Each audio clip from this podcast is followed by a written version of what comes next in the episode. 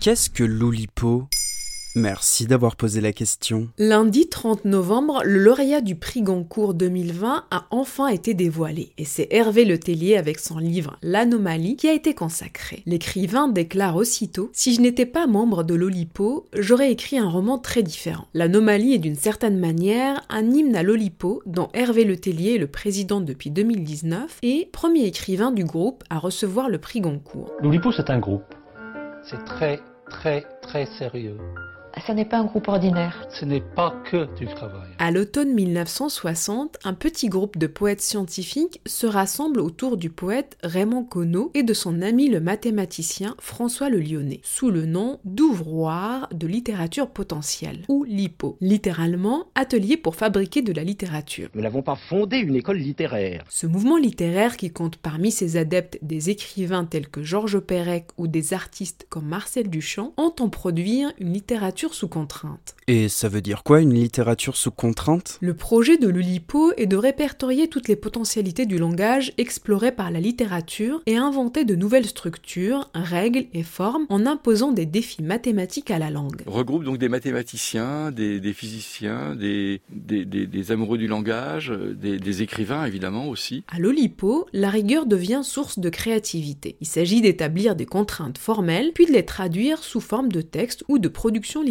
Euh, Italo Calvino peut le faire dans le Château des Dessins Croisés lorsqu'il fait, à partir d'un travail sur les jeux de tarot, euh, il construit un, roman complet. La première production de ce mouvement était signée Raymond Queneau avec Exercice de style, dans lequel Queneau écrivait la même histoire de 99 manières différentes. Ou encore son 100 milliards de poèmes, dans lequel chacune des strophes de 10 sonnets se combine aux autres. C'est l'un des premiers exemples de poésie combinatoire. Nous nous occupons de créer des structures nouvelles, nous laissons les écrivains en faire des chefs-d'œuvre ou des navets. Loin de bloquer l'imagination, ces contraintes la stimulent et favorisent le jaillissement d'une nouvelle littérature. On y trouve le fameux La disparition de Pérec publié en 1969, un roman de plus de 300 pages sans qu'une seule fois apparaisse la lettre E, qui reste la lettre la plus utilisée en français. Et c'est un groupe encore actif aujourd'hui? L'Olipo fête cette année ses 60 ans d'existence et compte 40 membres au total depuis sa fondation, dont 20 excusés pour cause de décès. D'autres les remplacent, cooptés très officiellement à la majorité. Et deux nouvelles recrues, l'espagnol Pablo Martín Chancez et l'argentin Eduardo Berti, ont récemment renforcé les rangs, ce qui fait du mouvement un groupe plus international qu'il n'y paraît.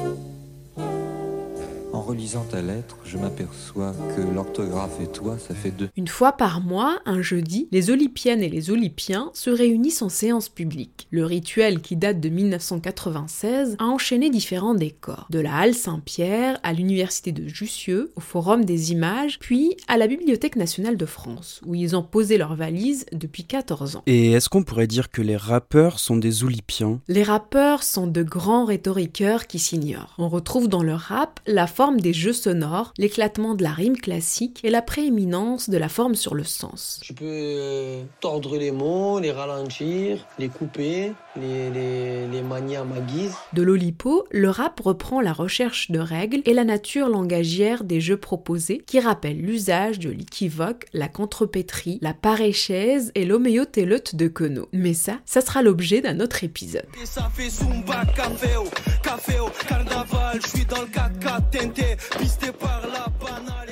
Voilà ce qu'est l'Olipo. Maintenant, vous savez, un épisode écrit et réalisé par Zineb Souleimani. En moins de 3 minutes, nous répondons à votre question. Que voulez-vous savoir? Posez vos questions en commentaire sur les plateformes audio et sur le compte Twitter de Bababam.